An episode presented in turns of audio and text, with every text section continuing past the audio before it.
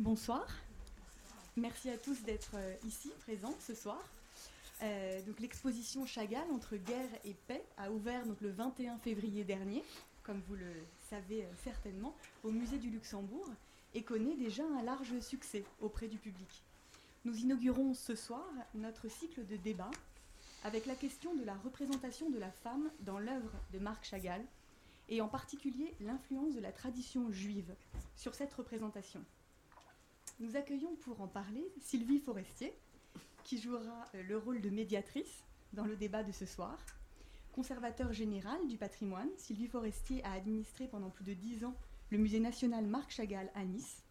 Commissaire scientifique d'importantes expositions en France et à l'étranger, Sylvie Forestier a signé de nombreux ouvrages sur Chagall, en particulier Chagall et la femme, paru chez Favre en 2006. Sylvie Forestier débattra avec Bruno Godichon, directeur de la piscine à Roubaix, et euh, co-commissaire de la très belle exposition présentée dernièrement à la piscine, Marc Chagall, L'épaisseur des rêves, ainsi qu'avec Delphine Horviller, rabbin et journaliste, qui exerce au mouvement juif libéral de France. Pour terminer ce petit mot d'introduction, je tiens à remercier donc les questeurs du Palais du Luxembourg qui ont bien voulu soutenir et parrainer ce cycle de débat. Et je vous donne d'ores et déjà rendez-vous le 11 avril prochain, même heure, même lieu, pour une conférence d'Elisabeth Pacourem sur les chimères et les figures hybrides dans l'œuvre de Marc Chagall. Je vous laisse la parole et je vous remercie chaleureusement d'avoir accepté notre invitation.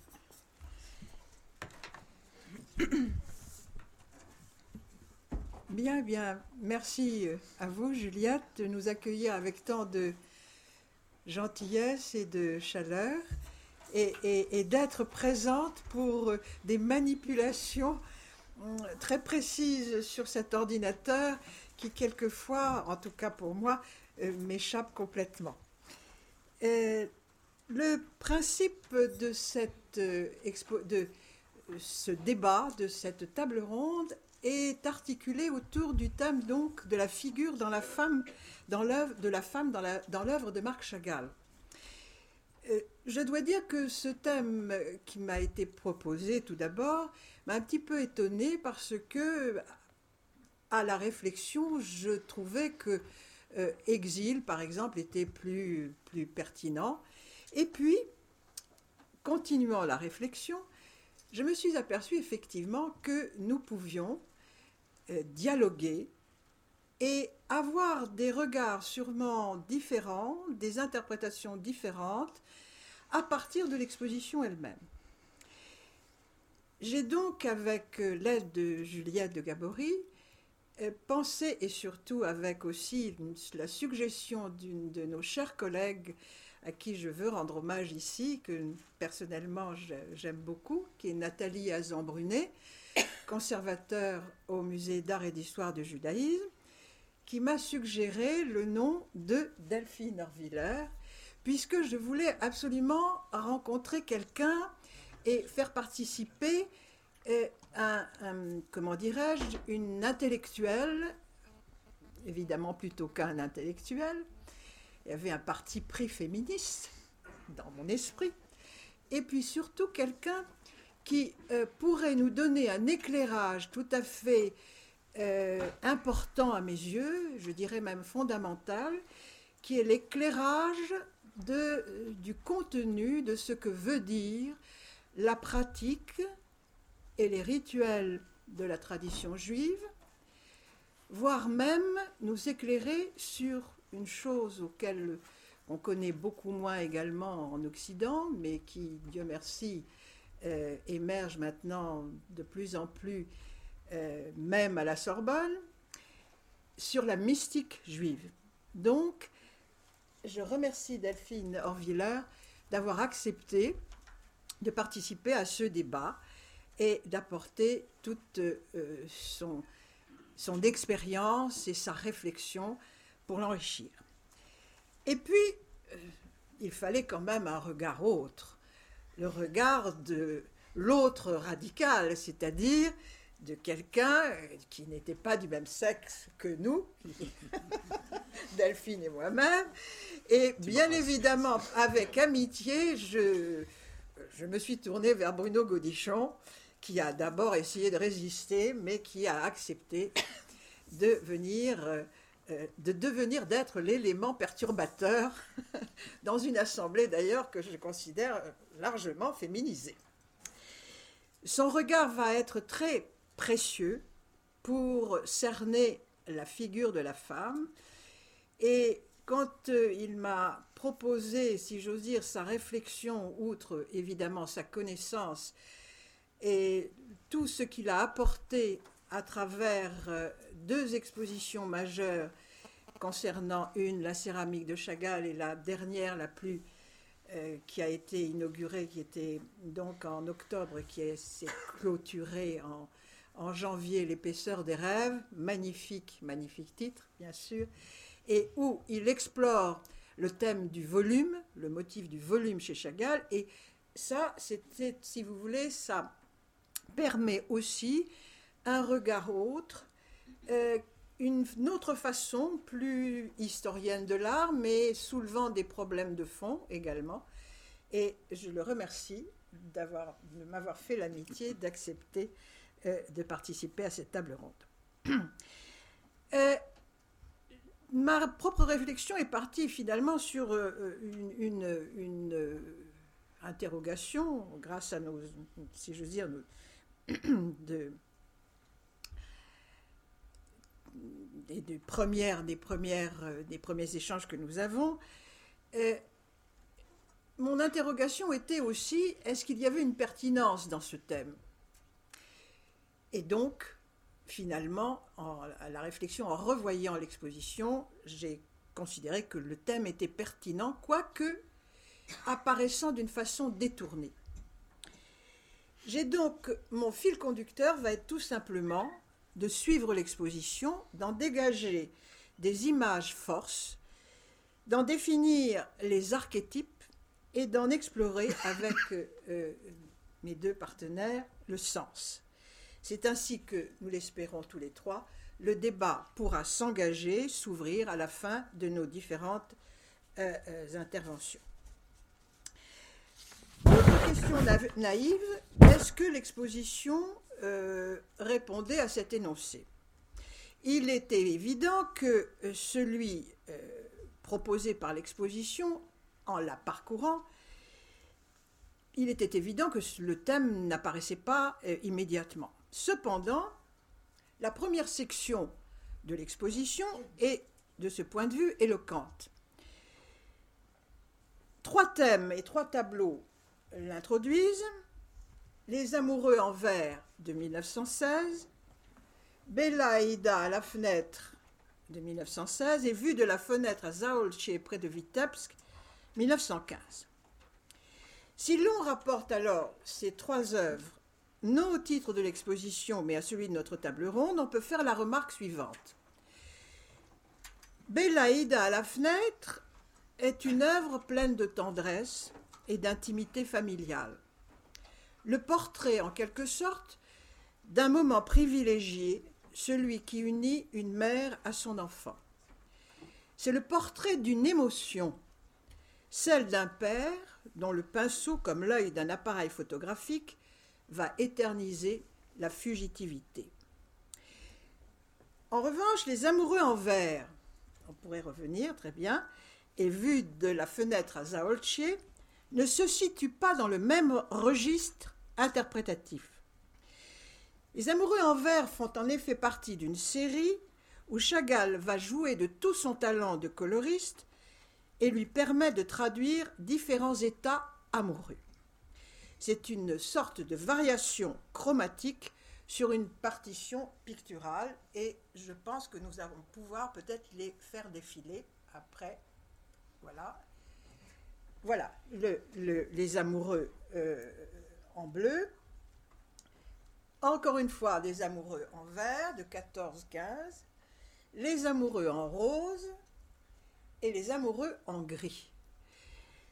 Là, euh, l'observation que l'on peut faire, c'est que euh, les attitudes varient suivant que nous ayons un face-à-face, comme ici, ou comme dans un peu pas tout à fait dans Les Amoureux en bleu, ou au contraire, des vues de profil, voire même, dans Les Amoureux en rose, l'absence totale de, du partenaire, c'est-à-dire du peintre ou de, l'amoureux masculin.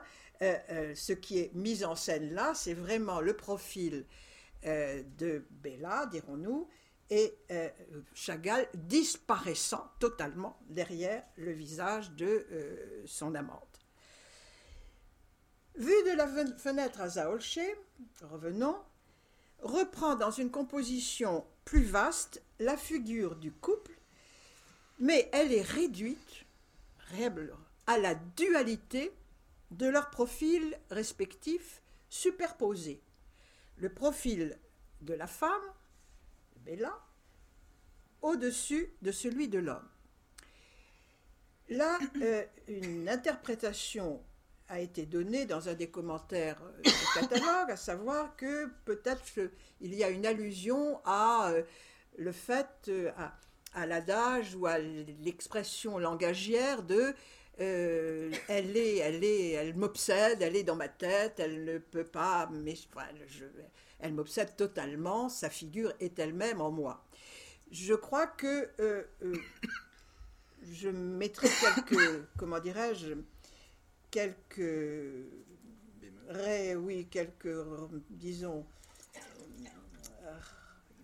je, de doute, dirons-nous, pardon, excusez-moi, sur cette interprétation, j'en proposerai peut-être tout à l'heure une autre. Dans les deux cas, celui des amoureux en vert et de la série des amoureux. Et ici, le couple est identifiable sans toutefois être réduit à deux portraits. Chagall se place à l'intérieur de la peinture.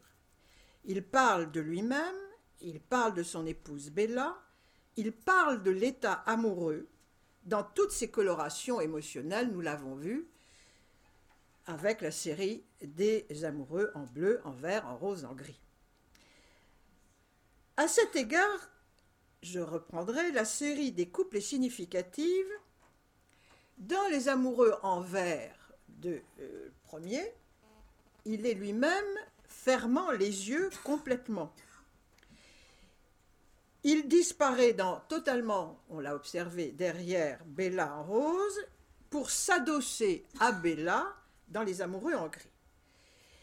Mais le tableau de 1916, le premier Les Amoureux en vert, celui qui se trouve dans l'exposition, est tout à fait intéressant parce que Bella, observez-la, apparaît comme une forme, comme une espèce d'idole en bois couché, une forme euh, immobile, peut-être même inerte. Le regard s'échappe et euh, euh, l'homme, fermant les yeux, est penché sur quelque chose, sur un corps qui ne semble pas répondre. Ce corps, si, la femme, si Bella est reconnaissable au trait de son visage, je crois qu'elle a, dans cette attitude, elle affirme une féminité qui n'appartient qu'à elle. Elle échappe à l'époux, elle échappe à son amant, elle affirme être un être libre, un être de liberté et non un être de soumission. Et euh, en regardant ce tableau, j'ai pensé à un personnage de la démonologie juive qui est Lilith. Et Lilith est un personnage fascinant dont Delphine pourra dire un mot, et c'est pour cela que je voudrais lui passer la parole, car ce qu'elle dira sera plus pertinent que ce que je pourrais dire moi-même. Alors, qui est Lilith? Alors, avant d'en arriver à ce personnage euh, subversif ah euh, de la tradition. D'abord, je tiens à remercier euh, les organisateurs de, cette exposition et de cet événement. je les remercie d'avoir choisi ce beau thème de discussion. J'ai eu beaucoup de plaisir à, traverser cette exposition où il est beaucoup question de femmes. Euh, il est beaucoup en fait question d'images de rabbins. Il n'est pas beaucoup de questions de femmes rabbins. je m'en étonne. Je doute que Chagall ait pu concevoir ou imaginer dans, imaginer dans son enfance la féminisation de, de cette fonction, mais qui sait, peut-être qu'il avait aussi cette capacité euh, visionnaire-là, la capacité de, de l'artiste de, de, voir au-delà d'une réalité euh, réduite ou, de, ou uniquement de son temps, un au-delà du visible.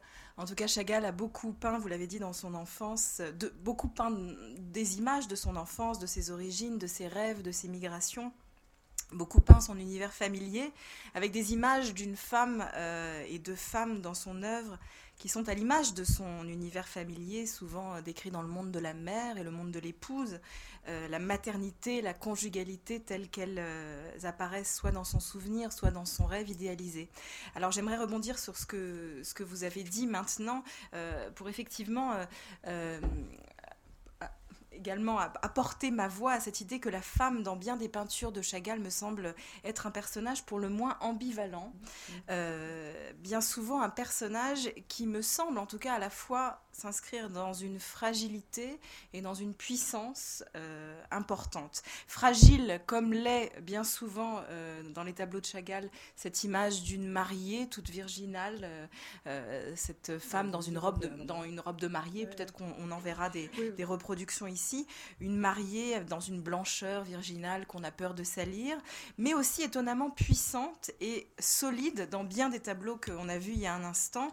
La femme semble être très souvent représentée dans le couple comme un être de grandeur. Elle est souvent plus haute. Là, on en a un bel exemple dans Les Amoureux en vert. Elle est plus haute que l'homme à ses côtés et aussi beaucoup plus stable, beaucoup plus dans une verticalité que souvent n'a pas l'homme euh, à ses côtés, bien souvent c'est l'homme qui va se contorsionner pour arriver jusqu'à elle, pour l'atteindre, ou euh, d'une certaine manière pour s'amarrer à elle, pour s'ancrer dans son corps à elle. Euh, bien souvent, elle est la seule à ouvrir les yeux. Encore une fois, on en a une, belle illustration ici, alors que l'homme les ferme. Et dans de nombreux tableaux, c'est l'homme, d'une certaine manière, qui semble plus vulnérable, peut-être plus sensible ou plus, plus faible qu'elle et qui s'accroche à cette encre euh, à cette encre féminine. Euh, alors moi j'avais pensé notamment en plus de ce tableau au tableau euh, qui apparaît dans l'exposition qui est le paysage bleu où on voit ces deux visages d'hommes mmh. et de femmes en demi-cercle inversés euh, qui forme un rond d'une certaine manière qui se complète un peu à l'image d'une d'un être hermaphrodite. Alors là, il y aurait aussi beaucoup de choses à dire dans la mystique juive sur l'homme et la femme comme étant à l'origine des êtres hermaphrodites, parce que je ne sais pas si vous le savez, mais il y a bon, une, toute une tradition juive qui affirme qu'à l'origine, l'homme et la femme de la Genèse sont une création hermaphrodite qui finit par se séparer dans une coupure originelle euh, l'un de l'autre. Et dans ce tableau-là également, l'homme ferme les yeux euh, dans un baiser, alors que la femme, elle, elle, les ouvre, les a grands ouverts, presque impassiblement. Et cette image du féminin presque euh, iconique dont vous avez parlé, ou en tout cas presque supra-humain, euh, est une idéalisation. La femme est presque divinisée tant elle est élevée, tandis que l'homme, lui, semble réduit bien souvent bien souvent même à son animalité. Alors, je pense à tous ces tableaux de, Chagall à tête de, chèvre, avec des animaux de, cirque. Alors, le paradoxe de la représentation du féminin chez Chagall me semble important. La femme est tantôt, on pourrait dire, réduite ou restreinte à son rôle de mère ou d'épouse, mais elle est parfois placée au-dessus du statut de l'homme comme une figure qui est tantôt dans l'immanence et tantôt dans la euh, transcendance. Et comme vous le disiez il y a un instant, cette ambivalence du féminin fait fortement penser à certaines légendes mystiques euh, ou ésotériques du judaïsme, notamment aux légendes de la création de la première femme de l'humanité. Vous connaissez tous la première femme officielle de l'humanité, on va dire, qui est Ève, celle qui apparaît dans les deux premiers chapitres de, de la Genèse, comme étant un élément sorti d'Adam, alors certains diront de sa côte, euh, même si littéralement en hébreu elle est côté. sortie de son côté. Elle est un élément euh, subsidiaire, une sorte d'en plus de l'homme, un être secondaire et d'une certaine manière dépendant du masculin euh, premier. Et puis, il y a d'autres légendes ésotériques euh, juives euh, qui viennent toutes, qui se nourrissent toutes d'un verset biblique en réalité. Je fais une petite aparté. Euh, il y a un verset dans le deuxième chapitre de la Genèse, lorsque Adam rencontre Ève, il dit Cette fois-ci, elle est la chair de ma chair, mm. l'os de mon os. Et les commentateurs sont troublés, se disent Comment ça, cette fois-ci? Pourquoi l'homme dit-il cette fois-ci en rencontrant Ève, comme s'il y avait eu une fois précédente. Et voilà que se construit toute une légende ésotérique autour d'un personnage qui aurait été une proto-Ève, une Ève avant l'heure, qui porte le nom de Lilith et qui effectivement intègre, je dirais, le panthéon des, euh, ou la démonologie, qui d'ailleurs n'est pas propre au judaïsme, puisqu'on trouve des traces de Lilith dans bien d'autres cultures, cananéennes, etc. Alors, euh, selon les légendes rabbiniques, Lilith, contrairement à Ève, n'aurait pas été créée après Adam, ou du côté d'Adam, mais en même temps, en face à face avec cet Adam. Ça aurait été une création d'une certaine manière égalitaire. Et cette Lilith créée en même temps d'Adam, euh, en même temps qu'Adam, aurait été d'une certaine manière, pardon pour ce terme euh, qui n'est pas de, de, son temps, aurait été la première féministe de l'histoire, puisqu'elle aurait exigé un statut égalitaire. Et Adam et Lilith euh, se battant euh, pour euh, cette égalité, pour ce statut égalitaire, finalement Lilith aurait échappé à l'histoire, échappé au texte, aurait été renvoyée du Jardin d'Éden et aurait ainsi échappé au texte officiel de la Genèse et au texte officiel en, général, en général du judaïsme. Mais on voit comment ces deux premières femmes de l'histoire sont comme, une, euh, comme dans une compétition dans la littérature juive, dans la littérature religieuse. Il y a d'un côté la femme tentatrice et de l'autre la femme maternelle, des images bien célèbres avec d'un côté la féministe, encore une fois entre double guillemets, euh, versus la, la soumise. Et d'une certaine manière, il me semble que ces femmes cohabitent dans l'œuvre de, euh, de, Chagall. Ce sont un peu de ces deux figures que j'ai perçues dans, dans, un tableau. Je ne sais pas si, si on va le voir, ce tableau qui est à ma femme. Hein, vous allez en, parler. Donc je n'avance, n'avance pas plus. Ou en tout cas, dans ce tableau, on voit deux femmes face à face. Euh,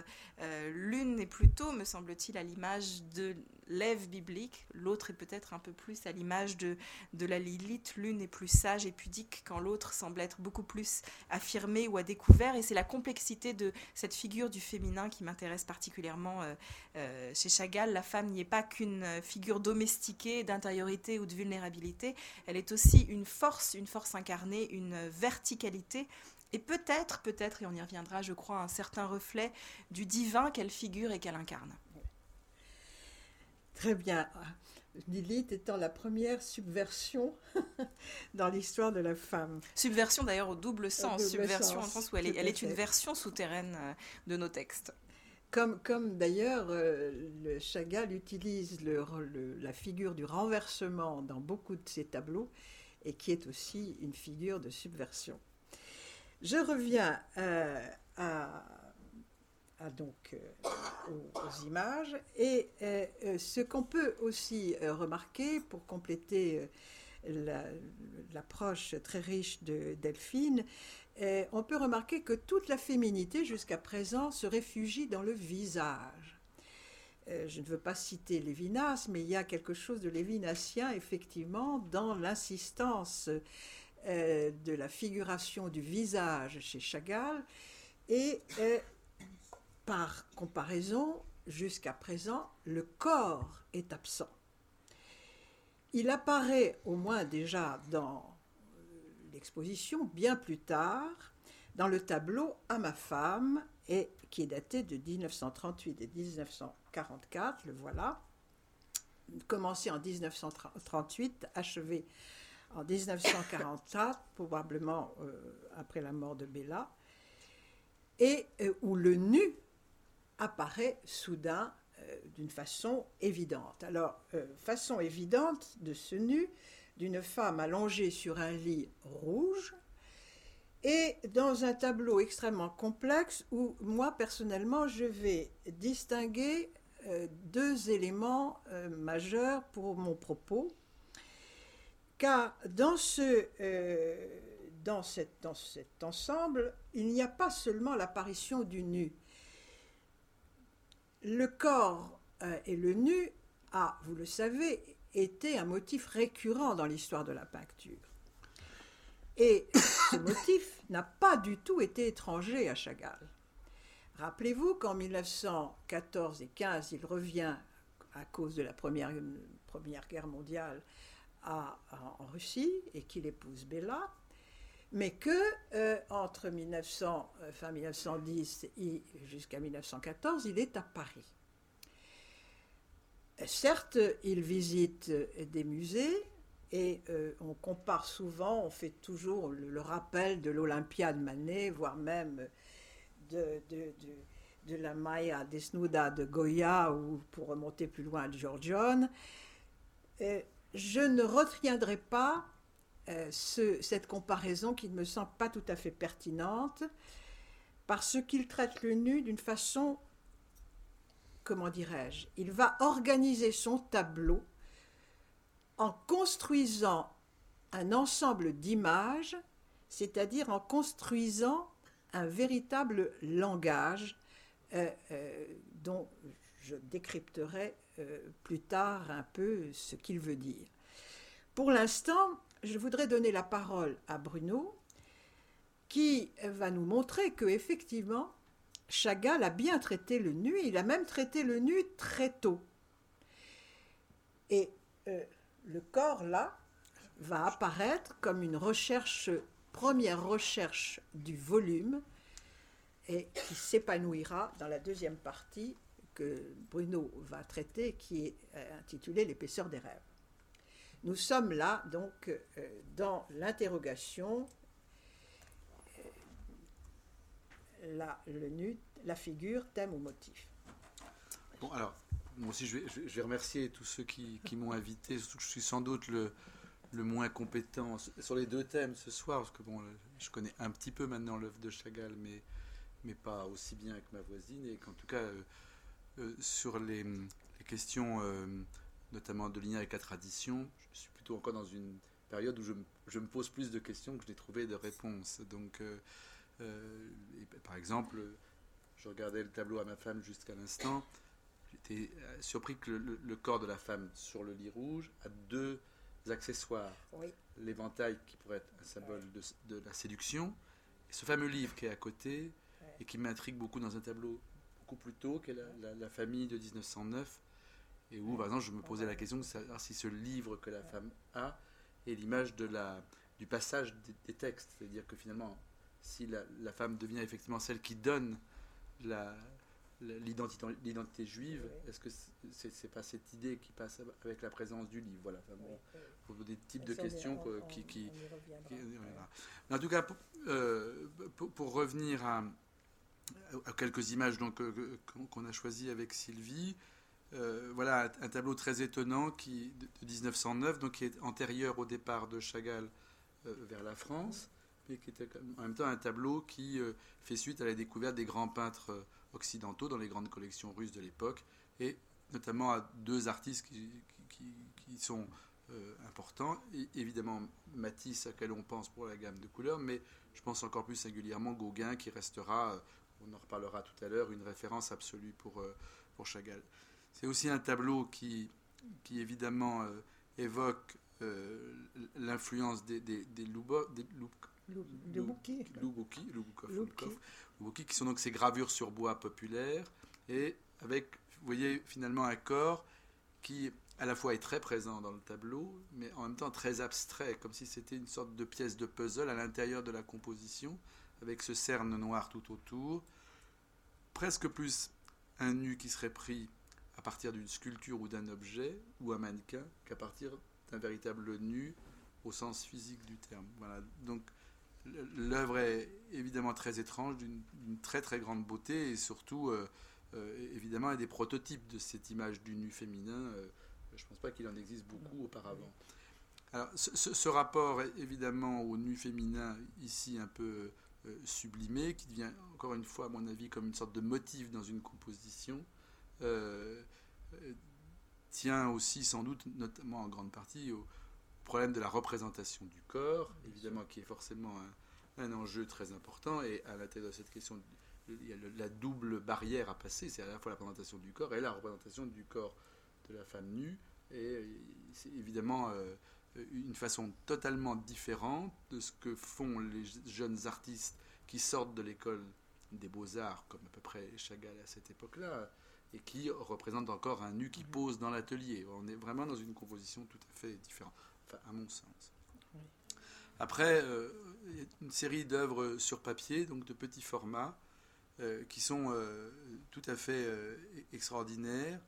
Donc ce, nu devant une voûte bleue qui a un côté évidemment moins par la présence du corps que son inscription dans cette voûte bleue, un côté un peu symboliste et très, très étrange, euh, est difficile finalement de savoir si c'est un ou une nue euh, à l'intérieur du, tableau. Donc on, revient évidemment à cette question de l'androgynie qui était évoquée précédemment.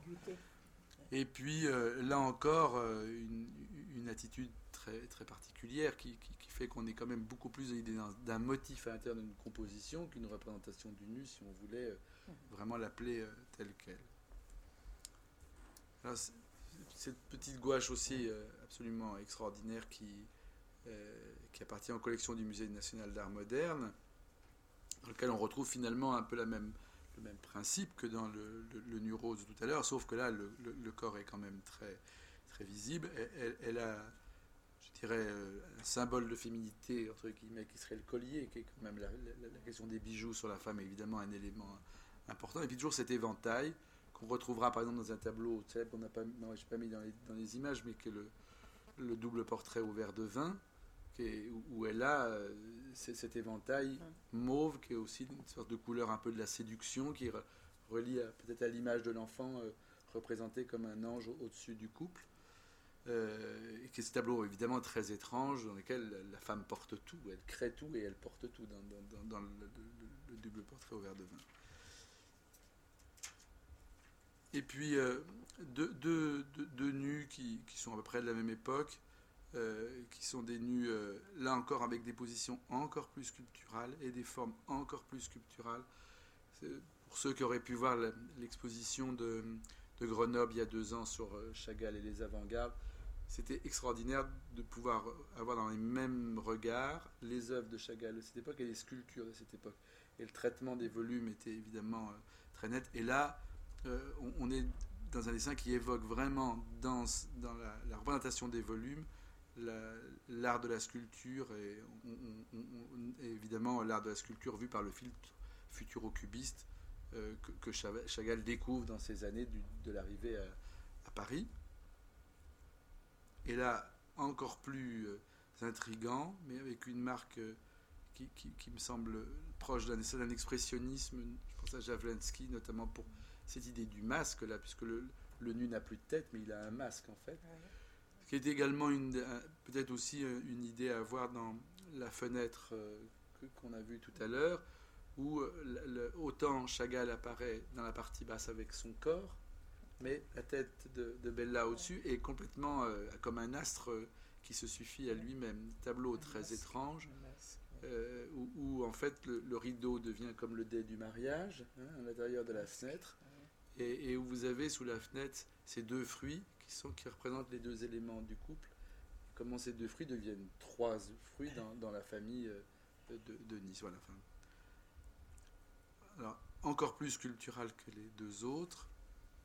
Là, euh, le nu commence à avoir un, accessoire, si je puis dire, avec le, avec le c'est-à-dire que là, on n'est plus dans le nu pour le nu, mais l'œuvre raconte une histoire, il y a, une, sorte d'anecdote qui intervient. Et puis, quand on, arrive à, des œuvres comme celle-ci, bon, même s'il y a des allers-retours euh, euh, chronologiques, puisque là on est un peu avant ce qu'on vient de voir, le, nu s'intègre euh, dans, un environnement qui peut être un, paysage comme ici, et puis surtout, il, intervient avec d'autres personnages. Là, il y a deux personnages visiblement à l'intérieur du, tableau, donc le nu n'existe plus en tant que tel, mais fait partie d'une image plus, plus complète. Et on voit que finalement, ce nu allongé qu'on a vu avant arrive dans la peinture. Là, évidemment une œuvre tout à fait extraordinaire, euh, avec tout ce travail décoratif euh, autour du, nu. Et puis euh, là encore, ces questions de structure et de déstructuration, parce que vous voyez que le bras droit est comme séparé du corps. En fait, chaque élément devient un élément d'une construction. Ce n'est plus un nu, mais c'est une construction, une construction de forme euh, très géométrisée qui crée le nu sur un décor qui, lui, par opposition, est au contraire euh, extrêmement euh, décoratif, justement, pour le coup. Et puis, voilà comment, finalement, en le renversant, le, le nu à l'éventail qu'on a vu tout à l'heure, donc c'était surtout l'image de la séduction, devient un nu maternel avec cette femme qui vient d'accoucher avec ce, merveilleux petit tableau de, 1911, euh, où, finalement on retrouve ce même motif du nu euh, qui, qui, va donc euh, très loin dans le temps, puisque c'est le même mm. inversé que celui du tableau de 38-44 qu'on a vu précédemment. Et bien évidemment, très rapidement, la question de la femme est très très souvent liée à la question de la maternité, à la question de la famille, la question, évidemment, aussi, à mon avis, de la, cette question de la, de la transmission. C'est pour ça que le livre devient un, élément important.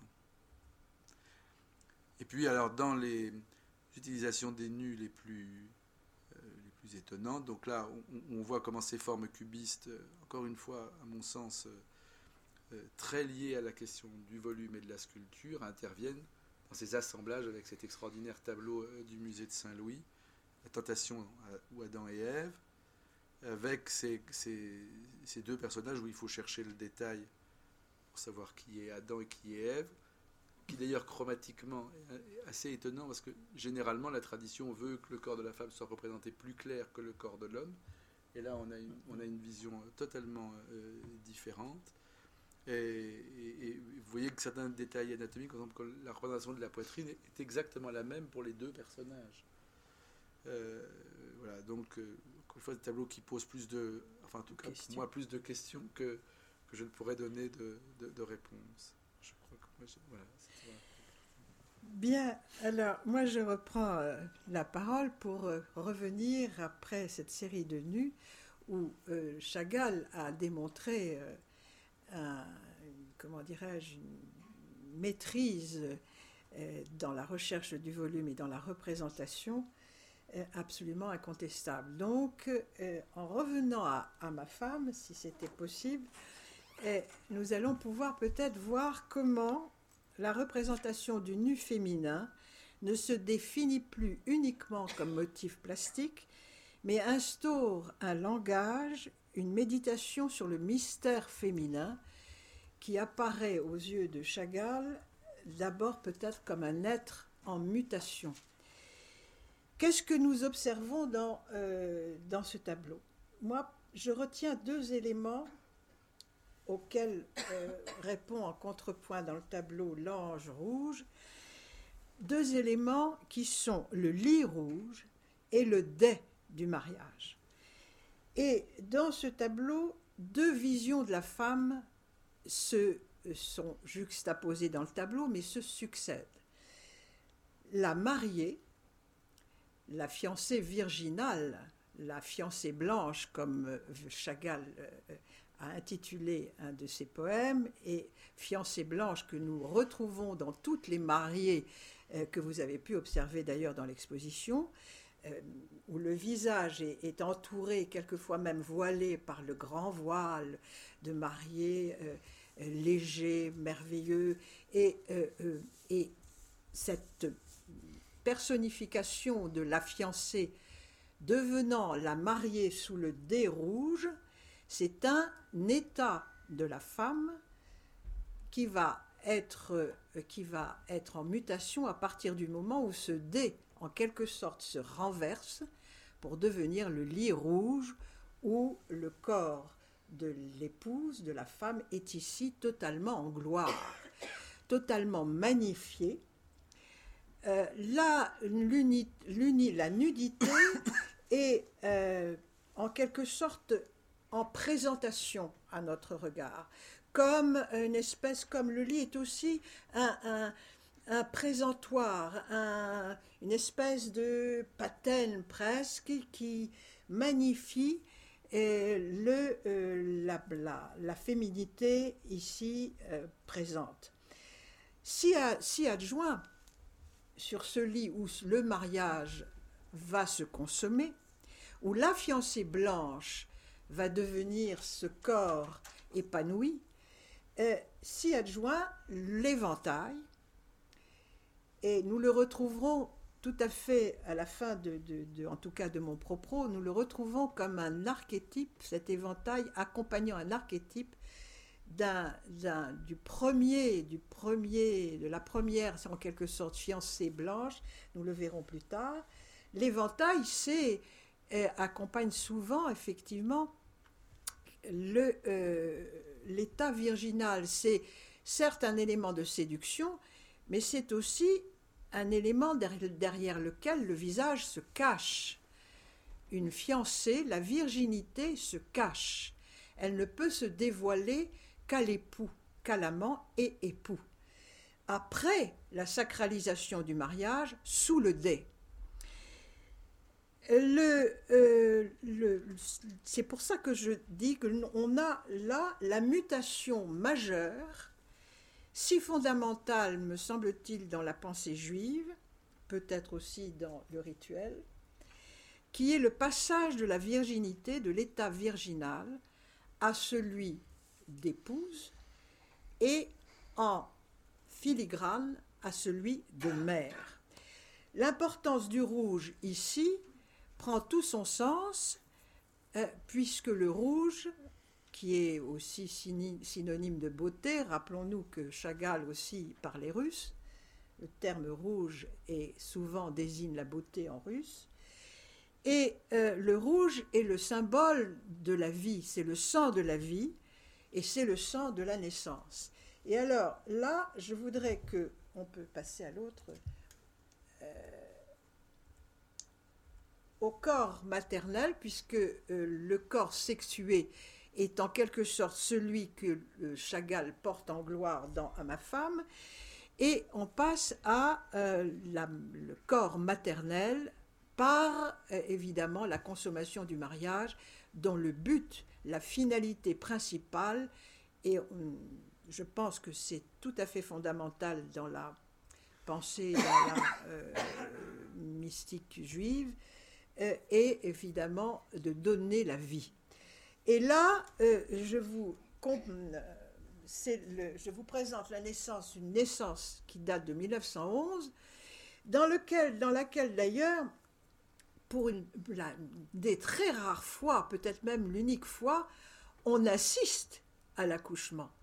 Le corps est, un corps effectivement de vie, mais un corps souffrant, visiblement. Euh, le sang est répandu sur le drap et le passage de témoin se fait de la mère à, à, la, euh, la sage-femme. Euh, l'enfant, en quelque sorte, commence à échapper à la mère elle-même. Ce, euh, je passe. Oui, oui, tu passes, s'il te plaît. Et là, elle se complète dans, ce, dans l'autre naissance que vous avez vue et qui est plus tardive, où là le corps est tout d'un coup apaisé, la mère se détourne de l'enfant et le passage du témoin qu'est l'enfant est, euh, comment dirais-je, est consommé lui aussi, est assumé. C'est le père qui présente l'enfant, c'est-à-dire que c'est le père qui va donner euh, la, euh, comment dirais-je, la sacralisation du lignage à partir du moment où l'enfant euh, On assiste là à un premier phénomène de ce que j'ai appelé, moi, la sanctuarisation du corps. Et il y a un tableau, peut-être qu'on pourra le dire là tout de suite, euh, euh, un double phénomène de sanctuarisation du corps et nous verrons aussi de sacralisation de la figure féminine. La sanctuarisation du corps qui se qui s'exerce en quelque sorte, qui se présente dans ce, cette sainte famille dit aussi le couple, ne l'oublions pas, qui date de 1909, ce qui est quand même très tôt dans, en, disons, la chronologie picturale de, de l'artiste.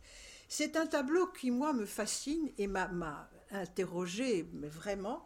L'héroïne, en quelque sorte, l'idole, c'est la femme, assise frontalement, en position frontale. Or, la frontalité a un sens bien précis dans la représentation. la frontalité instaure un rapport avec un autre en face d'elle. Elle instaure en quelque sorte un rapport d'oraison. Le regard qui est porté vers elle est celui d'un orang. Tout, tout être regardant cela, et que voit-on? Le corps de la femme, l'enfant dans ses bras et le livre dans sa main. Il y a une totale, si j'ose dire, euh, euh, ambiguïté dans, dans, la, dans la traduction de cette figure. Euh, elle est frontale, elle est comme une véritable idole. D'ailleurs, les volumes sont bien, bien affirmés, comme si elle était d'ailleurs sculptée dans du bois. Le livre, est-ce parce qu'il désigne que la femme, le fait que la femme va transmettre la parole et la parole de la Torah à, me semble-t-il, l'enfant, ou est-ce qu'il désigne au contraire que la femme est elle-même un livre?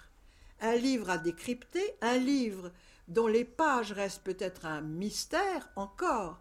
Et euh, pour compléter cette idéalisation et cette sanctuarisation euh, de la figure féminine en tant que mère, euh, vous avez la, figure masculine coupée volontairement de profil. C'est presque sorti hors du cadre, hors du lieu de la sacralisation, de la sanctuarisation, et tendant d'un geste qui m'a beaucoup fait réfléchir, désignant de l'index à notre regard la figure principale. Or, cet index m'a fait penser, et là je me tourne vers Delphine, peut-être aura-t-elle le temps de nous en dire un tout petit mot, quand euh, euh, un juif monte, ce qu'on appelle monte à la Torah, pour lire le livre sacré, il ne le lit pas en suivant la ligne avec son doigt. Il met une distance de respect par un instrument qui souvent est magnifiquement ouvragé, un instrument de magnifique orfèvrerie. Vous, je crois que vous en avez des exemples au musée d'art et d'histoire de judaïsme que je conseille à tous d'aller visiter car c'est une vraie vrai bonheur, et qui est un, guide de lecture et qui est un doigt, un index. Je ne sais pas le nom de... Le yad, c'est ça, la, main. La main, bon. Et, et, cette main est le geste de, de, du père, de l'époux, est, est, exactement, reprend la forme du yad euh, pour désigner euh, le corps de la femme. Enfin, pour revenir à ce que disait justement et, appuyer le propos de Delphine euh, au début euh, de, son, intervention, euh, je, disais que la femme est complètement idéalisée, pas idéalisée, sacralisée. Et le plus, l'exemple pour moi le plus frappant, c'est cette magnifique, ce magnifique tableau de 1917 qui s'appelle euh, euh, Bella au col blanc, où la figure apparaît véritablement à la fois comme une icône et comme une idole. Elle, elle a aussi en même temps euh, toute la densité du corps qui est masquée et l'épaisseur du volume.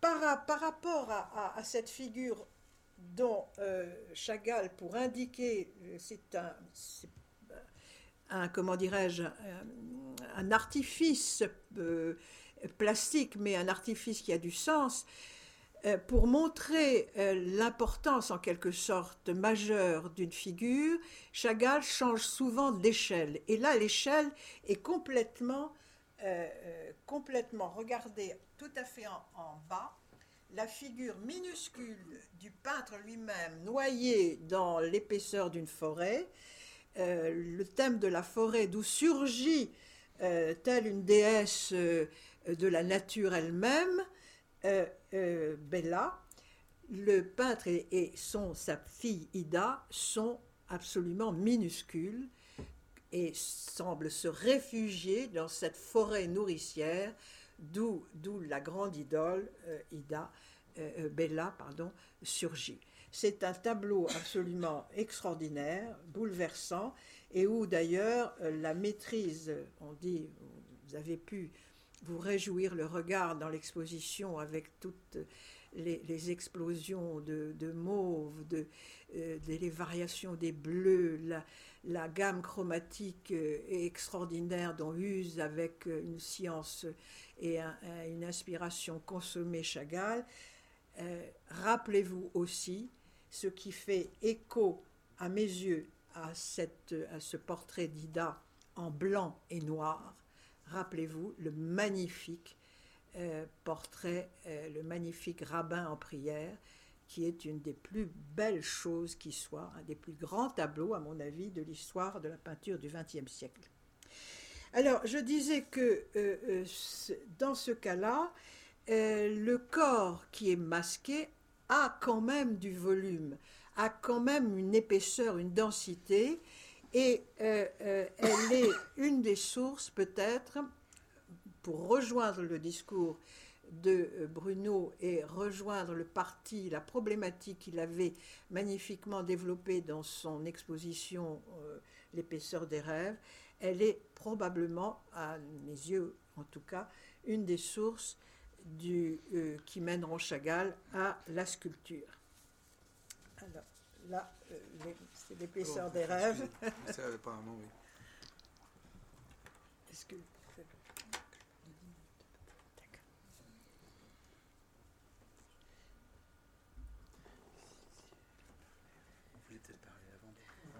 Non, parce qu'il faudrait que. Ou alors on rejoint. Non, est-ce que tu peux. Parce qu'il y a des euh, stèles intéressantes. Voilà, Je vais essayer d'aller vite.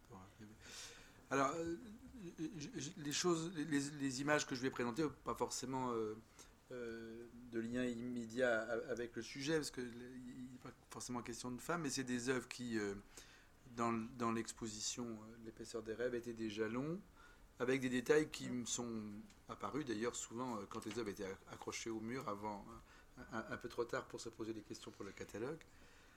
Et dans ce, dans ce projet de décor pour euh, Mazel Tov, la, pièce de Sholem Alechem qui fait partie de la programmation fondatrice du théâtre d'art juif de Moscou, on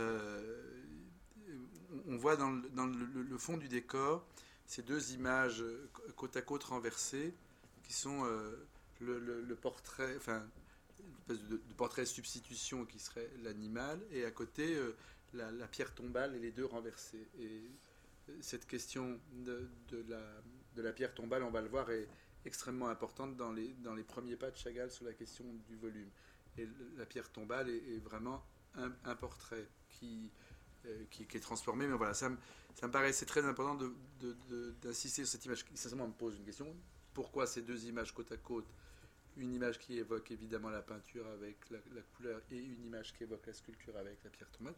Et pourquoi ces deux images renversées à l'intérieur du, décor Alors, parce que évidemment cette question de l'appréhension du, du, volume passe bien évidemment par la question du, du travail avec le spectacle vivant, dans lequel quand même le personnage de Bella n'est pas sans importance, parce qu'on sait combien elle était euh, intéressée euh, dans sa jeunesse par cette question du spectacle ayant, je crois, je ne vais pas dire de bêtises, mais elle-même pensait à, avoir une, un métier dans le monde du, spectacle à un moment, enfin en tout cas y avoir songé. Et finalement, comment Chagall hélas, a, voulu, euh, dans son rapport au spectacle, euh, où pourtant le, sujet lui est imposé et, et, les détails techniques imposés, veut donner de la forme à ces personnages. En fait, réellement, quand euh, il, participe à des, projets, notamment donc pour Aleco euh, en, 1942, un grand nombre de ces personnages du, spectacle deviennent comme des personnages de Chagall, et donc du coup, il donne vie, avec tout ce que ça peut évidemment vouloir dire dans le rapport à la femme, il donne vie à ses propres personnages qui ne sont plus uniquement des images en aplat, mais qui sont bien évidemment des êtres vivants qui bougent sur, sur la scène. Donc là, on, voit par exemple comment ce clown euh, de 1941-42 devient le modèle presque littéralement repris pour le costume du spectacle de 1942. Alors ensuite, euh, c'est des raccourcis, mais euh, il est aussi très intéressant de voir que en rentrant en France, et tu sais s'il prend du temps avant d'accepter finalement de rentrer en France après, après la guerre, et donc de quitter New York pour revenir s'installer en France. quand il arrive en, France, assez rapidement finalement le tropisme du Sud qui va qui attire tous les artistes, les grands artistes de cette génération. Et finalement, on arrive à une époque où Picasso, Matisse et Chagall, on a quand même la, trinité exceptionnelle, habite presque dans un mouchoir de poche dans le sud de la France.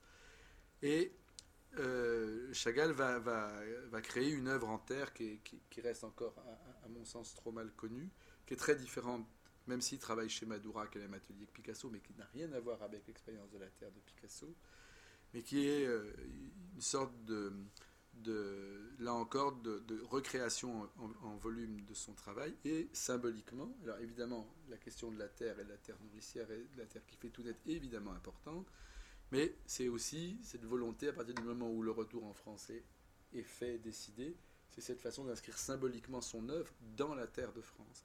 Et ensuite, la pierre, ça va vraiment être aussi dans le sol de France. Beaucoup des sculptures sont réalisées quand même dans des pierres qui proviennent de carrières du sud de la France. Et en fait, cette, euh, euh, tout ce travail sur la céramique prend aussi euh, des, bases dans l'admiration qu'il voue à Gauguin depuis toujours, et qui, évidemment, avec l'épisode de la guerre et de l'exil, prend une toute autre, toute autre relief, puisque, évidemment pour des raisons extrêmement différentes, mais qui sont quand même fait partie de la personnalité très forte de Gauguin, cette question de l'exil, du dépaysement permanent, qui peut évidemment être subi, mais même quand il est subi, peut devenir un moteur d'avancement pour l'artiste. Cette question de l'exil est très importante, à mon avis, dans le rapport à Gauguin.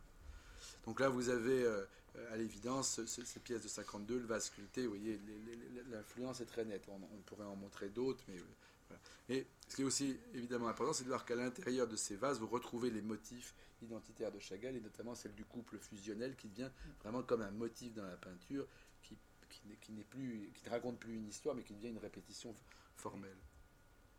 Et puis, autre influence, et toujours dans la question de l'exil, c'est l'influence de la, de, la, de la statuaire euh, euh, préhispanique euh, qu'il découvre vraisemblablement à Mexico, mais on a trouvé aussi d'autres pistes avec des statuettes d'Amérique du Nord qu'il voit dans, les collections à New York dans ces années-là. Et on est, on est encore une fois, évidemment, là, formellement, les choses, on, voit quand même un rapprochement très intéressant. Non pas que Chagall ait eu besoin de, voir cette statuette de Teotihuacan euh, dont on n'est d'ailleurs même pas vraiment sûr qu'il l'ait vu, même si on pense qu'il a été au moins sur le site, puisqu'il envoie une carte postale de ce site à Matisse, euh, au, fils de Matisse en, 1942. Euh, mais en tout cas, il y a visiblement des choses qui existent déjà dans sa peinture, mais qui sont dont la, qualité, on pourrait dire, et lui apparaît encore plus flagrante quand elle, elle peut euh, trouver des, échos dans d'autres civilisations ou chez d'autres artistes.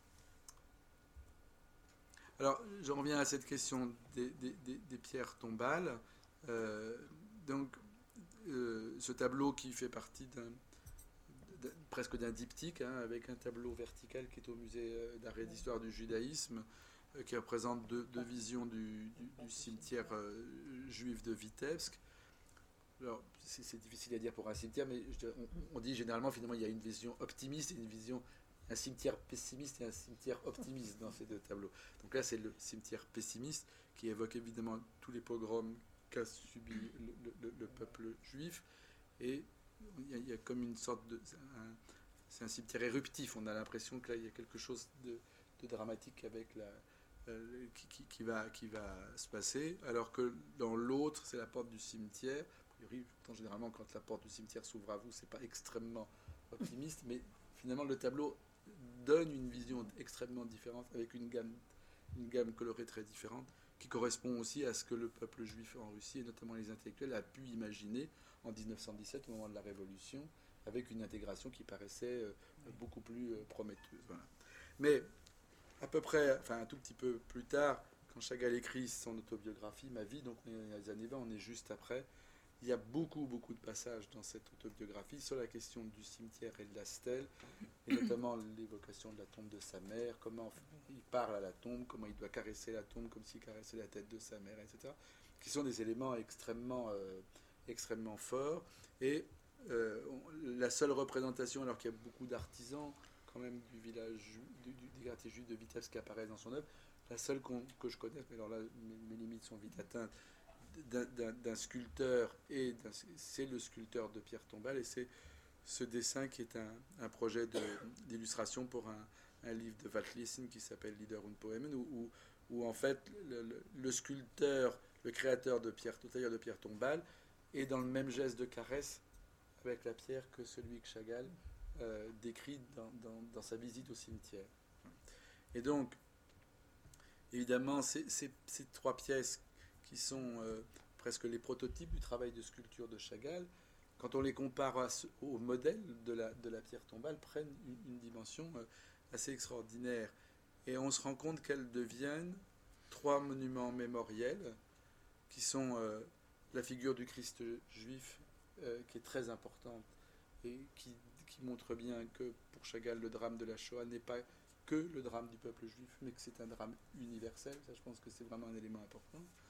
De la même façon, la mort de Bella en 1944 à New York, indirectement liée, si on pourrait on peut dire, une victime collatérale de la guerre, puisqu'elle ne peut pas, elle n'a pas pu être soignée, puisque les médicaments qui l'auraient soignée étaient réservés aux soldats sur le front en Europe.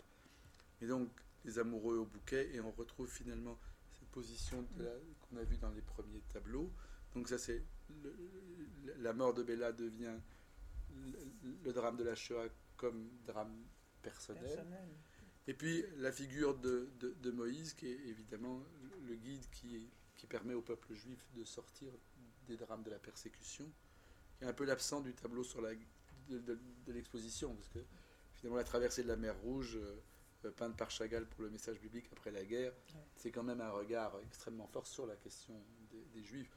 Et notamment, je pense, un élément très très fort qui est aussi de dire que le peuple juif n'est pas allé à, l'abattoir, mais qu'il y a eu aussi des mouvements euh, de résistance juive et qu'il euh, il y a à l'intérieur de l'histoire du peuple juif cette, euh, capacité à aller au-delà des drames. Voilà. Donc ça, c'est évidemment des, éléments très, très importants.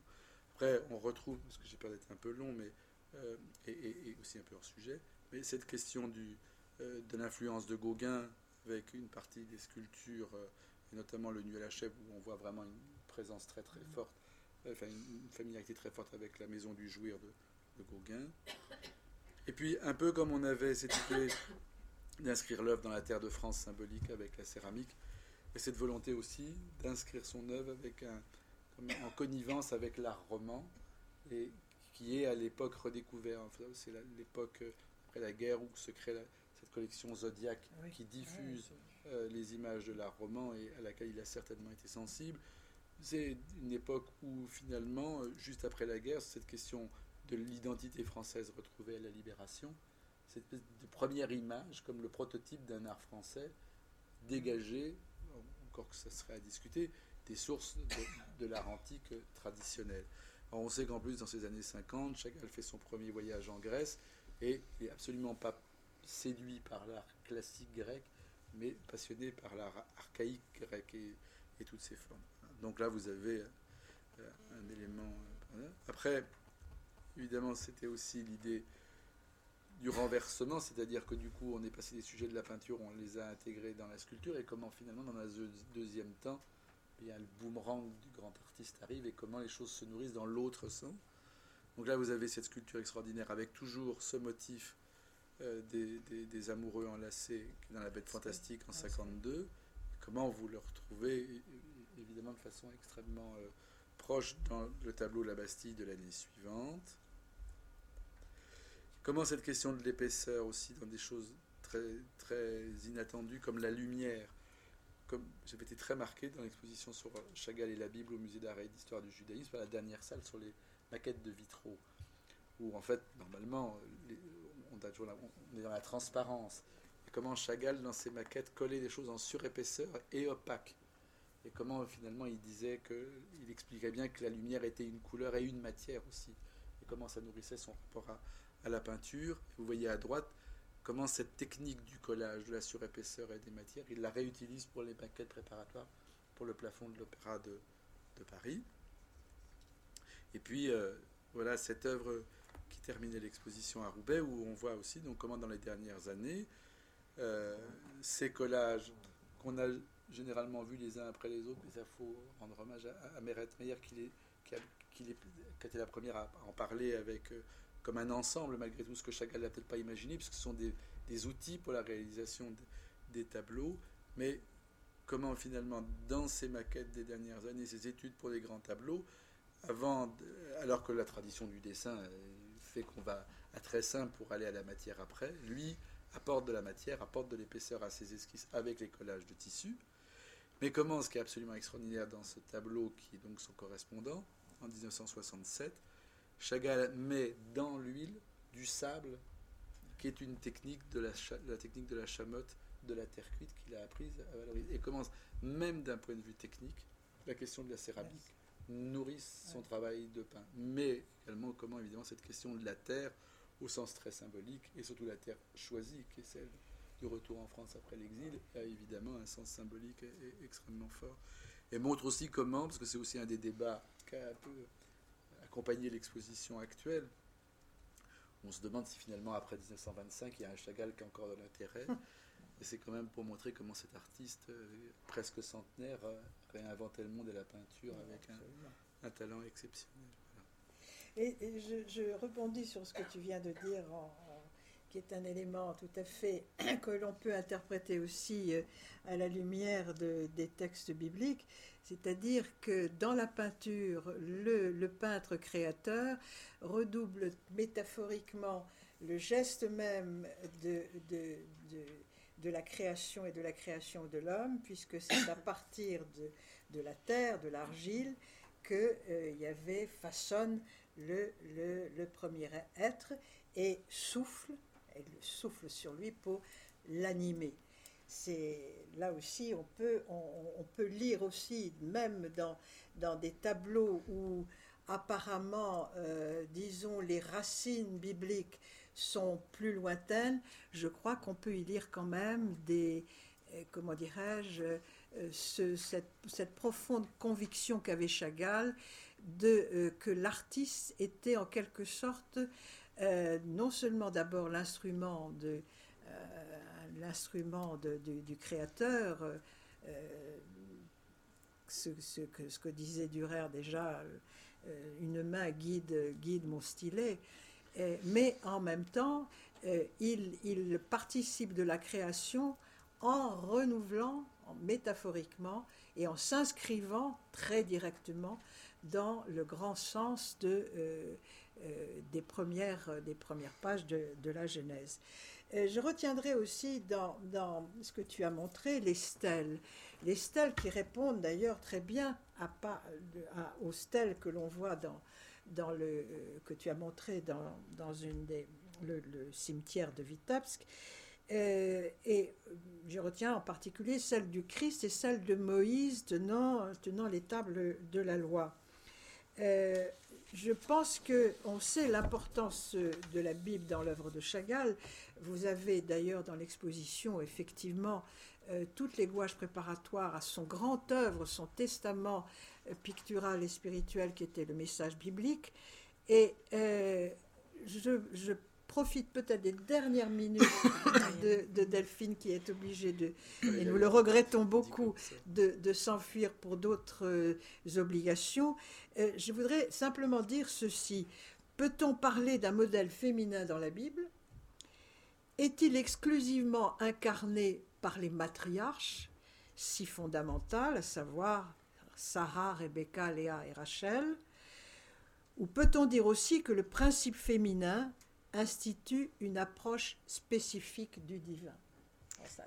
Vaste question pour, euh, pour les quelques minutes qui, qui, nous restent. j'aimerais euh, en profiter pour réagir à différentes choses, peut-être qui ont été. Euh, voilà, j'avais envie d'intervenir à différents moments. Je suis un peu, un peu frustrée. Je voudrais revenir un tout petit peu sur la question de la nudité qui a été abordée. Euh, si on peut revenir une seconde sur le tableau de À ma femme, qui m'a semblé particulièrement fort. J'ai beaucoup aimé votre image de cette idée de, la femme comme étant un livre à, à interpréter. C'est une image à laquelle je suis particulièrement sensible. Je pense que beaucoup plus largement, il est important de considérer l'humanité, les êtres, comme des livres à interpréter.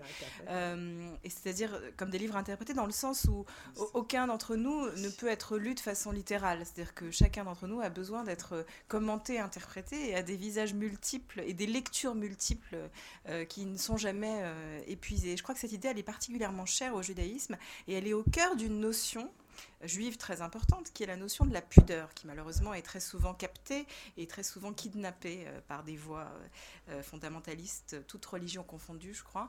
Mais cette idée de la pudeur, elle est très présente dans ce tableau de ma femme, parce qu'on a d'un côté une image du féminin entièrement pudique et cachée, et de l'autre cette femme nue euh, qui se donne complètement euh, à voir. Et je crois qu'au cœur de la notion de pudeur dans le judaïsme, il y a une, euh, il y a l'idée de la, de la, culture de la rencontre. Comment est-ce qu'on peut rencontrer l'autre? Et en réalité, l'autre, si l'autre doit être couvert ou partiellement couvert, s'il ne peut pas être vu entièrement nu, c'est pour, en réalité, prévenir, contenir l'idée que l'on peut approcher l'autre dans son euh, absolue vérité. Le judaïsme suggère qu'en réalité, l'autre doit toujours rester partiellement euh, caché, parce qu'il ne faudrait surtout pas s'imaginer qu'on peut le voir ou qu'on peut avoir l'illusion de le voir ou de le connaître entièrement. Il y a cette idée toujours d'un recul nécessaire et d'une médiation nécessaire dans son rapport à autrui, qui est en fait euh, la définition même de l'anti-idolâtrie. C'est-à-dire le rapport idolâtre à l'autre, c'est l'idée qu'on puisse le voir tout nu, entièrement figé, comme ça. C'est-à-dire, euh, on a tout vu de l'autre et il n'a plus rien à nous à découvrir. Il n'a plus rien, littéralement, à découvrir. Euh, et je pense que cette image de la mariée à gauche incarne très bien cette euh, cette femme qui a encore tant à montrer, c'est-à-dire l'espoir du découvrir à venir, qui est la définition de la non-idolâtrie pour le judaïsme d'une certaine manière et peut-être euh, et peut-être pour Chagall. Et j'ai été, j'aimerais voilà peut-être conclure là-dessus sur cette idée de, de cette femme mariée qui revient en permanence, dans qui revient en permanence. On le voit très bien dans l'exposition, mais dans l'œuvre de Chagall, il y a cette mariée absolument partout qui est omniprésente. Et je voudrais faire un tout petit détour par la liturgie juive et plus spécifiquement par le chassidisme qui a, je pense, tant nourri l'œuvre de Chagall, peut-être pas consciemment, mais parce que cela nourrissait dans le monde dans lequel il a, ça nourrissait le monde dans lequel il a grandi, cela nourrissait son enfance. Je ferai un détour un instant par la liturgie juive et plus spécifiquement par euh, les, prières et les offices du vendredi soir, puisque chaque vendredi soir, les juifs se rendent, euh, pratiquants se rendent à la synagogue pour accueillir Shabbat, et ils accueillent Shabbat métaphoriquement sous les traits d'une femme, euh, sous les traits d'une femme vers laquelle on se tourne, que l'on accueille. Et cette femme, figurez-vous, est appelée dans la tradition Kala, ce qui signifie la fiancée, la mariée. On accueille une fiancée qui est Shabbat, mais qui est plus exactement, selon la Kabbale, ce qu'on appelle la Shechina, un mot que vous connaissez peut-être, qui est donc la présence féminine euh, du divin. Une présence féminine, euh, on n'est pas habitué à l'idée d'une présence féminine du divin. Quand on lit la Bible, on a plutôt l'impression d'un Dieu jaloux, viril, euh, puissant, mais cette présence féminine de l'homme et de l'humanité, euh, à laquelle l'humanité en exil se raccroche, est toujours symbolisée par une mariée.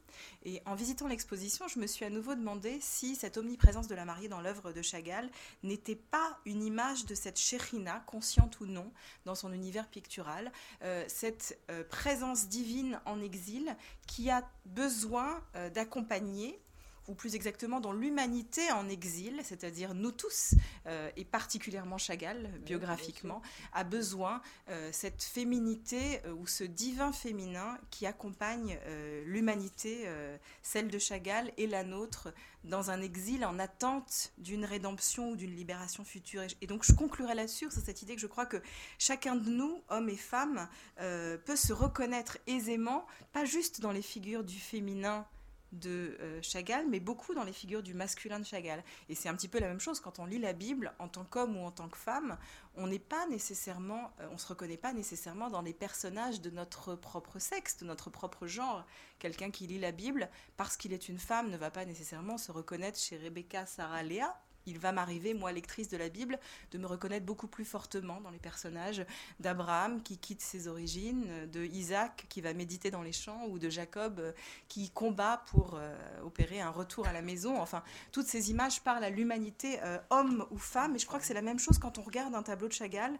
on se reconnaît très souvent dans la figure de, euh, de l'homme qui est, qui est vacillant, vulnérable, qui ferme les yeux, qui s'accroche désespérément à l'être aimé, à l'être désiré, et qui est désespérément en quête de ce féminin Shekhinah, c'est-à-dire d'une présence divine, à la fois, enfin, tantôt maternante, tantôt euh, conjugale, euh, qui est en tout cas une présence bienveillante, maternelle, qui n'est pas une présence vulnérable, mais au contraire une présence incroyablement forte. Merci à tous. Et désolée de devoir euh, partir, mais je vous laisse continuer. On regrette le départ de Delphine, mais elle nous a apporté des éclairages tout à fait, tout à fait fondamentaux. Alors, moi, je, euh, on pourrait revenir là. Excusez-moi, merci. À, à bientôt. merci encore. Je vais où là? Avant, après? Attends, tu, continues, tu continues on va arriver plus loin, plus loin, plus loin de ça. Là, après, après. Le modèle biblique, là, on l'a pas passé. Et attends, non, là, ce que, quand j'interrogeais, euh, j'interrogeais euh, Delphine sur euh, les matriarches, c'est que les matriarches ont un rôle tout à fait particulier dans le récit biblique. Elles, elles sont fondatrices comme Abraham à l'instar, en égalité avec Abraham ou Jacob, elles sont fondatrices de la maison d'Israël. Et euh, il y a en particulier euh, une, formule que l'on retrouve dans certains textes qui est la femme doit bâtir la maison et bâtir la maison d'Israël. Si euh, j'essaie de faire une rapide proposition de, de, résumé ou de conclusion, je dirais que l'exposition nous induit euh, trois, euh, trois types, trois archétypes de la femme. D'abord la fiancée, et je vous, la fiancée blanche, celle qui est tout de blanc vêtue, dont le premier, le premier prototype, si j'ose dire, était ce tableau de 1911 et qui est la fiancée à l'éventail. Et euh, l'éventail, et vous le retrouvez dans À ma femme, vous le retrouvez dans d'autres accompagnant d'autres figures de mariés, et le plus souvent, euh, je dois dire, accompagnant aussi euh, les mariés, c'est-à-dire la fiancée qui n'est pas encore l'épouse. Pourquoi? Parce que l'éventail, et là le modèle, me semble-t-il, est là, dans cette rencontre et dans ce tableau qui est tout à fait majeur et tout à fait magnifique, de ce profil de femme méditatif, replié sur lui-même, totalement virginal, et il y a euh, une figure de la féminité comme une figure virginale incontestablement dans, dans l'œuvre de Chagall. Mais il y a aussi la mère. Et la mère, je dois. Attends. oui. Non, c'est pas passé sur l'écran. Mais oui, mais... Hop, voilà. La mère, euh, euh, on l'a euh, bien évidemment très souvent dans les premiers tableaux de Chagall. Chagall fait très volontairement un hommage à la mère, à sa propre mère, en figurant une petite un personnage féminin devant euh, souvent la porte soit de la maison, soit de l'épicerie où euh, sa mère euh, avait aussi des habitudes de, travail. Mais la plus belle, à mon avis, une des plus très, très fortes représentations de la maternité, de ce pouvoir qu'a la femme de donner la vie et de construire la maison, c'est-à-dire sa maison propre, c'est-à-dire son lignage, même si ce lignage est accueilli par le Père, on l'a vu dans la naissance de 1900, euh, que nous avons vu de 1910 ou, ou 11 que nous avons vu précédemment, elle doit aussi bâtir la maison d'Israël. C'est-à-dire que la femme apparaît comme investie d'une mission. Bâtir sa maison, sa famille, son lignage, mais elle doit aussi bâtir une nation, à la fois symbolique, la maison d'Israël, et, euh, à la fois comme substitut et témoin de la présence divine sur terre. Israël institue l'élection des Juifs, institue l'élection et la consécration de ce peuple élu apportant le monothéisme à l'ensemble de l'humanité, mais la femme est elle-même aussi intégrée à la création de la nation, de la création d'Israël, tout comme euh, les matriarches qui l'ont construite. Et à travers cela, on a, si j'ose dire, euh, un supplément de, de, sacralisation de la figure féminine, puisque elle n'est pas seulement constructrice de son lignage, de sa propre famille, mais elle est constructrice de la nation euh, tout entière, ce qui est effectivement un poids euh, euh, extrêmement lourd. Et enfin, je dirais que le troisième archétype, et Bruno et Delphine Orviller en a parlé, c'est l'hermaphrodite originel. Il y a dans le couple fusionnel que euh, Chagall peint, et, qui est un thème là réellement récurrent dans, dans, dans sa peinture, la rêverie de l'origine, la rêverie de cette union effective, où ici, à égalité de taille et à égalité de, si j'ose dire, pratiquement de sexe, l'homme et la femme sont totalement fondus dans un être unique et pourtant distinct. Ça rejoint, euh, à mon sens, ce que Delphine Orviller nous disait, à savoir qu'il y a quelque chose qui de, de la pensée juive qui passe dans l'œuvre de Chagall et qui est l'égalité, l'égalité des principes. Le principe féminin, le principe masculin sont égaux pour lui. Même si, comme elle l'a fait remarquer à juste titre, même si le peintre en tant que tel, dans sa personne et dans son histoire, se peint avec modestie, se peint en quelque sorte sous, euh, euh, la protection de euh, celle qu'il aime, sous la protection de la mère au début, sous la protection de Bella ensuite. Et même cela, même si là, euh, Chagall se, introduit une apparente inégalité, la peinture nous dit autre chose, elle nous dit que les deux principes féminin et masculin sont égaux. Ce qui est euh, euh, revendiqué maintenant, euh, je dois dire, très, très, très vivement euh, par le mouvement euh, libéral juif auquel appartient Delphine Orviller. Vous l'avez, je crois, compris. Donc, euh, et, son, je, me réjouis de, la suggestion de ma collègue et amie Nathalie, car elle nous a apporté un éclairage absolument vivant, absolument riche d'interprétation, et, et, qui va nous permettre peut-être d'aborder très rapidement un débat que je souhaite. Et je souhaite pour cela vous donner la parole si vous avez évidemment des questions, des, controverses, des choses à, demander sur euh, notre, nos propos, apparemment peut-être euh, quelquefois un peu incohérents, mais qui quand même ont essayé de, de, d'aborder des thèmes fondamentaux de l'œuvre et, de vous donner la, les, les, différentes, les différentes interprétations d'une figure qui reste qui reste polysémique, comme on dit euh, en termes de, de philosophie un peu plus pompeusement. voilà, avez-vous?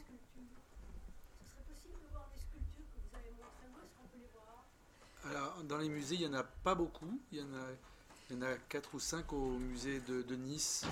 Oui, Voilà. oui, oui. oui, Alors, oui, la, oui. la- la stèle de Moïse est à Nice. Oui. Et puis vous avez les deux. il y a- il y a- Les deux, les deux stèles représentant les quatre mat- mat- matriarches.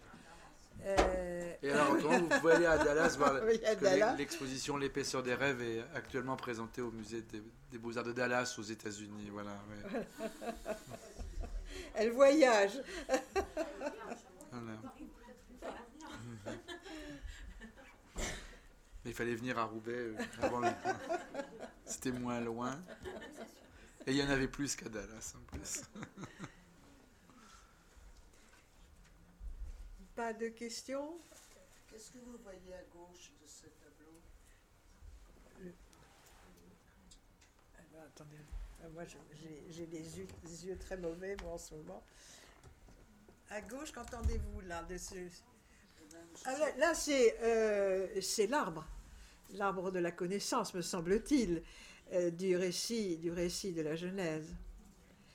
La référence à la Genèse est ici, me semble-t-il, assez, assez patente. Alors, euh, ah oui aussi, euh, effectivement. Mais le, le coup de pinceau de, de Chagall est lui-même aussi souvent plein de mystères. Parce que le regard du personnage de gauche est dirigé vers, vers la gauche. L'œil droit du- de la oui, femme. oui, oui, il y a l'œil, l'œil, euh, effectivement droit de, de la femme.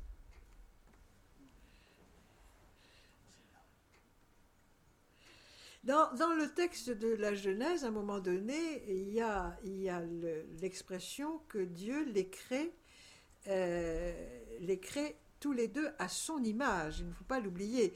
Et puis il y a une deuxième version où, où- où- où tout d'un coup, euh, le- on revient sur euh, ce qui est d'ailleurs pour l'exégèse biblique pose un certain nombre de problèmes.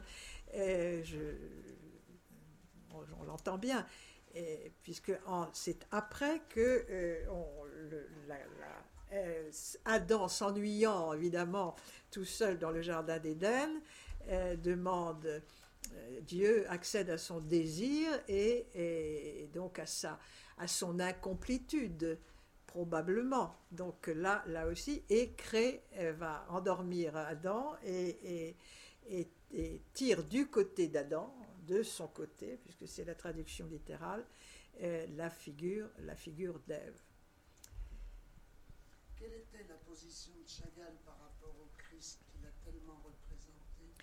Oh, elle, est, elle est, à mon avis, euh, à la fois très claire et très et assez évidente, parce que ça, il le dit bien.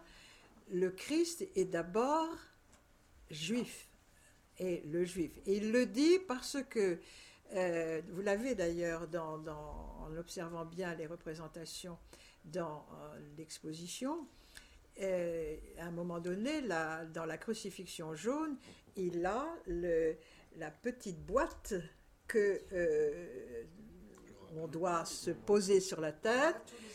Bon, le- Chagall, lui, que pensait-il donc de- du Christ et de- du christianisme alors Ah bah écoutez, ce qu'il pensait, je ne pourrais pas vous répondre à sa place, mais ce que je peux dire, c'est que euh, pour lui, le Christ est, la figure la plus haute du martyr, incarné évidemment par euh, euh, le prophète juif cruci- crucifié.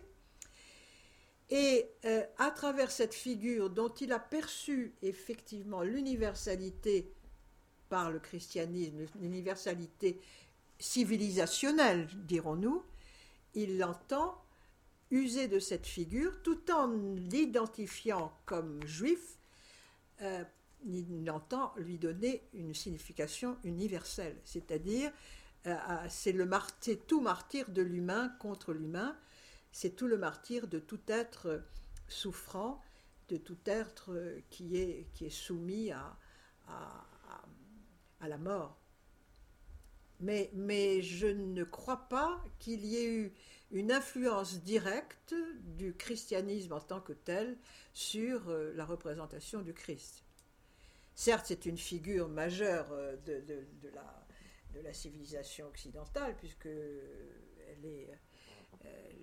l'histoire de l'art est, remplie de, de, la figure du religieux et de, et de la figure du Christ, puisque le Christ, l'autorisation, si j'ose dire, de représenter le Christ est, donnée par le phénomène de l'incarnation elle-même, c'est-à-dire Dieu s'incarnant, euh, il est autorisé de, euh, de, le représenter, chose que euh, le, judaïsme se refuse, euh, puisqu'il y a un tabou sur la figuration, euh, en particulier humaine. Mais Chagall détourne, détourne le propos avec beaucoup de liberté et euh, nous donne à voir le martyr, et nous donne à voir aussi, je crois, avec une prescience, je pense à la crucifixion blanche et je pense aussi à la crucifixion jaune, une prescience terrible euh, de la Shoah, ça c'est certain. Dans, les tableaux qu'il qu qu réalise euh, aux États-Unis, il, y a, il y a les flammes, il y a, il y a cette vision d'un euh, incendie euh, qui est, qui est pré, prémonitoire, enfin, qui est très puissant comme image. Ce qui m'a le plus surprise, je pense, c'est sa représentation de Dieu sous la forme d'un ange. Oui. Ah, alors là, euh, là, il est dommage que Delphine ne soit plus présente, ah oui, parce que, parce que, non, Dieu n'est pas représentable. Il n'est pas représentable et, et non, Dieu, non. Il y a le petit dessin. Il y a, le dessin où il y a que les ailes qu'on a vu Non, euh, non, moi pour moi non. Il y a, il y a Dieu et parole. C'est une voix dans, la pensée juive, c'est d'abord une voix, et dans les textes, c'est d'abord une voix. C'est une voix qu'entend Moïse. Moïse entend une voix, euh, Job entend une voix. Euh, c'est, euh, le, buisson ardent masque, masque le visage de Dieu, et dans, dans la création de l'homme, c'est un, un être intermédiaire, c'est un ange, et vous avez seulement, dans le premier tableau, euh, dans, les, dans, les, dans les gouaches, il y a le tétragramme, c'est-à-dire le nom, l'équivalent de la voix. Mais la figure qui porte le premier corps est un intermédiaire, c'est un médiateur de la volonté divine. Ce n'est pas Dieu lui-même. Il y en a trois au moins qui sont, euh, qui sont nommés comme Dieu faisant ceci, Dieu faisant cela. Je sais. Ah ben ça c'est tiré des textes. Oui, oui. Et c'est les, textes, les, c'est les citations de la Bible que vous, vous faites référence à ce moment-là aux citations de la Bible dans, le, dans, le, dans les gravures. Mais oui, là, bien sûr. Oui, c'est l'ange barbu qu'on a vu le petit dessin, c'est ça Moi, je suis, je suis, non, non, c'est pas pour moi du tout un ange barbu ni un, non, non. Les, les, c'est, non. Là, euh, c'est sujet à débat, mais. oui. Ah, il est 20 bon, heures. Il est 20 heures. Je crois qu'il y avait juste encore une question, peut-être. Il y a peut-être encore une question. Par extension, est-ce que les, les archétypes chrétiens, Marie, Marie-Madeleine, ont pu inspirer Chagall Puisque j'ai visité le musée de Nice il y a très longtemps et je ne me souviens plus. Attendez, je, je, je vous entends mal là parce que tout. Les archétypes chrétiens de femmes, Marie, Marie-Madeleine, ont pu inspirer Chagall euh, parce que Je n'ai pas encore visité l'exposition de Luxembourg et je ne me souviens plus. Non, en à, à ma connaissance, il n'y a pas de, de figuration de Marie-Madeleine. Il y a la figuration d'Ève, de. euh, La Vierge avec la crucifixion, quand même, parfois. Quand il y a le- la, crucifixion la- mexicaine, par exemple, la Vierge Oui. et Saint Jean sont au pied de la croix. oui, la crucifixion, mais effectivement, mais c'est c'est peu les Les euh, accessoires. en c'est fait. c'est- c'est accessoire, c'est pas c'est pas majeur. C'est surtout l'aspect martyr du, Christ qui le Hmm. retient. Comment c'est le Oui, la- l'aspect martyr. du Ah oui, bien sûr, bien sûr, tout à fait. Ah pas du tout. Non, pas du Ah tout. non, Non, tout non, ça, non, pas pas du du tout. tout. Absolument pas. D'ailleurs, il le désigne bien. Vous savez, la représentation, c'est très simple. Il y a- vous avez un, un- un motif, un, un détail qui est indicateur. Quand vous avez une crucifixion, euh, entre guillemets, chrétienne, le Christ a le périsonium, c'est-à-dire la draperie autour euh, du hanches. ventre et, du- et des hanches. Jamais chez Chagall. C'est toujours le talit, c'est-à-dire le châle de prière. Donc c'est bien, c'est bien indiqué. Et dans la crucifixion jaune, non seulement il y a le, il y a le talit, mais il y a les téphilines et il y a euh, le. Alors là, j'oublie toujours le nom précis. Cette boîte qui, porte des, qui quand- ça fait partie des téphilines, c'est ça, et qui, et qui continue avec euh, avec euh, puis les lanières, c'est-à-dire en euh, euh, oui, avec évidemment la Torah, et, mais, mais qui montre à la fois que euh, cette boîte contient d'ailleurs des textes, les, les textes, puisque là, n'oubliez jamais que le, la- le, le- le judaïsme est fondé sur la lettre, sur les textes, et la lettre est elle-même, ça c'est une, conception kabbalistique, est elle-même présence. Dans la conception de la Kabbale, Dieu crée le, monde en jetant les lettres, ces lettres, les séphirotes. Il est l'Ansof, il est le tout, l'un, la vie, le tout, et les lettres, les fameuses lettres carrées de l'écriture de l'hébreu, sont créatrices du monde.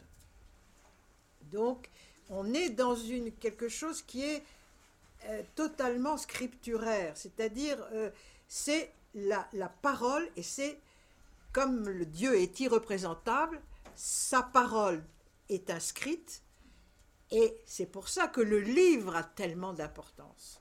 Tellement, c'est un moment, le, quand le, la bar mitzvah, quand le, le jeune garçon atteint son âge d'adulte, fait passe, passe de l'âge de l'enfant à l'âge de l'homme, il monte à la Torah et il va lire pour la première fois le texte sacré.